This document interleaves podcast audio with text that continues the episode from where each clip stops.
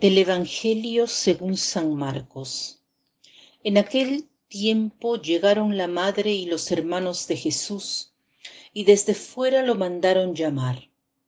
La gente que tenía sentada alrededor le dijo, Mira, tu madre y tus hermanos están fuera y te buscan. Les contestó, ¿quiénes son mi madre y mis hermanos?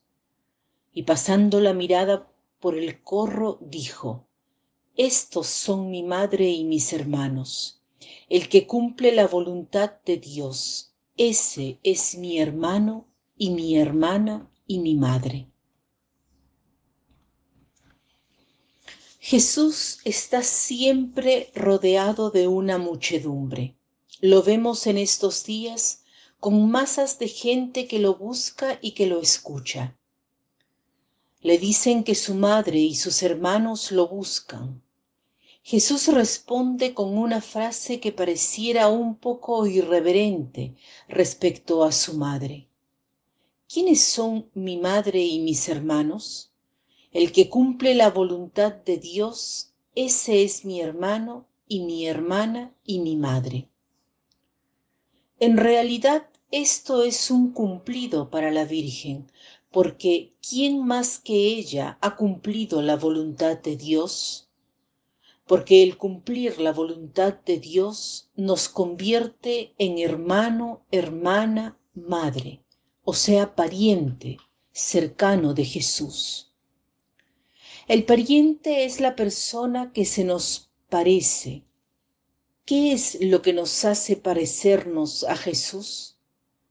El cumplir la voluntad de Dios, porque Jesús es el Hijo por antonomasia que cumple la voluntad de Dios.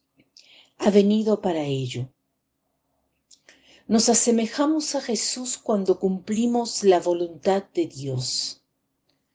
Cada uno podría decir, pero yo quiero hacer mi voluntad. ¿Por qué debo hacer la voluntad de Dios? Hacer la voluntad de Dios no quiere decir hacer la voluntad de otro que no está conectado conmigo, sino hacer lo que Dios quiere de mí. Él sabe mejor que yo qué es bueno para mí y lo quiere mucho más de cuanto lo quiero yo. Quiere mi felicidad.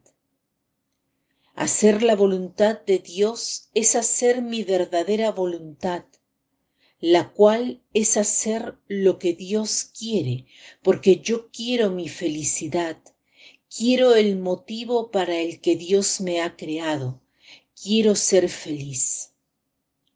¿Cómo entiendo cuál es la voluntad de Dios? Ante todo, Dios quiere el bien. Por tanto, lo que Dios quiere coincide con el bien. No debo escoger entre un bien y un mal, sino siempre el bien, entre dos bienes. ¿Cuál debo elegir? Es algo un poco más difícil. Entre el mal y el bien es obvio. Lo sabemos, es bastante inmediato entender cuál es el bien. Están los mandamientos de Dios que nos hacen entender cuál es el bien y cuál el mal está la voz de la conciencia, pero entre dos bienes, ¿cuál de ellos estoy llamada a elegir?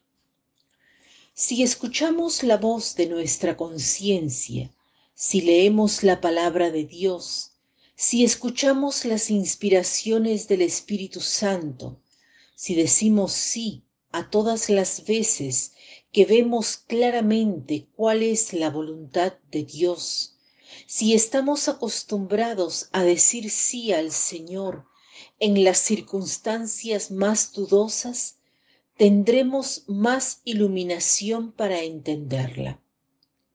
Por otro lado está la guía espiritual del sacerdote, del confesor, las personas que nos conocen. Además hay algo que podemos constatar. Cuando hacemos la voluntad de Dios, tenemos paz, serenidad, alegría. Cuando no la hacemos, tenemos agitación. Esto lo experimentamos después de haber ejecutado una acción, pero el recuerdo de experiencias pasadas nos puede ayudar en la elección de lo que debemos hacer en el presente. El intelecto lo hemos recibido, así también el cuerpo, todos los otros dones. La voluntad es aquello con lo que podemos responder sí o no al Señor y asemejarnos a Jesús. El propósito de hoy es detenernos y pensar qué es lo que en este momento debo hacer. Cuidemos el instante presente, porque en él se juega la voluntad de Dios. Para terminar, el pensamiento de hoy es este.